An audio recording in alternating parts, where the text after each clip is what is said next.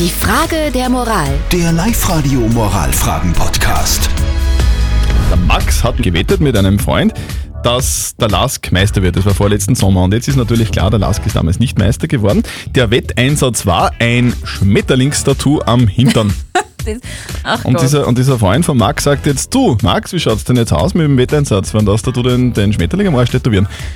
Und jetzt weiß der Max nicht wirklich, was er tun soll. Soll er das jetzt einlösen und sein Leben lang mit einem Schmetterling am Hintern herumlaufen oder soll er sagen, du, sorry, nein, mache ich nicht?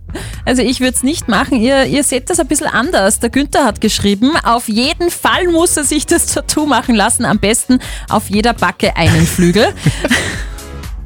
Stimmt, das war ja geil. Die Betty schreibt, nein, muss er nicht. Ein guter Freund akzeptiert das und befreit ihn von seiner Wettschuld. Und der Tom schreibt, vielleicht kann er sich ein anderes Motiv aushandeln. Ein Schmetterling auf dem Po von einem Mann ist halt auch nicht so fein. Ich finde das ein bisschen komisch, weil, weil er hat ja nicht umsonst um einen Schmetterling gewettet. Was, das, das, ist ja, das, das macht ja die Wette erst interessant. Insofern, anderes, anderes Motiv wäre da nicht zielführend, meiner Meinung nach. Aber es ist ja nur meine Meinung. Was sagt der Moralexperte Lukas Kehlin von der katholischen Privatuni Linz zu diesem Thema? Wettschulden sind zwar Ehrenschulden, aber Schnapsideen sind und bleiben eben auch Schnapsideen. Und als solche würde ich Ihre Wette einschätzen. Auch ist zu fragen, wer was vom Schmetterlingstattoo hat. Ihr Freund hat außer Schadenfreude nichts davon. Sie müssen damit aber ein Leben lang herumlaufen. Reden Sie also mit Ihrem Freund, ob Sie Ihr Wetteinsatz anders begleichen können. Im Zweifelsfall müssen Sie halt damit leben, in dem Fall Ihr Wettversprechen nicht eingehalten zu haben. So, also ich fasse nochmal zusammen. Das war ein dummer Wetteinsatz, Ja. sagt, der, sagt der Lukas Kehlin, also eine Schnapsidee.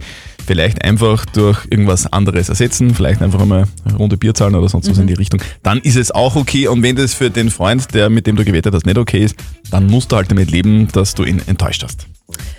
Postet eure Fragen der Moral auf die Live-Radio-Facebook-Seite oder schickt uns eine WhatsApp-Voice an die 0664 40 40 40 und die 9. Am Montag um kurz nach halb neun gibt's dann eure Frage der Moral auf Live-Radio. Die Frage der Moral. Der Live-Radio Moralfragen-Podcast.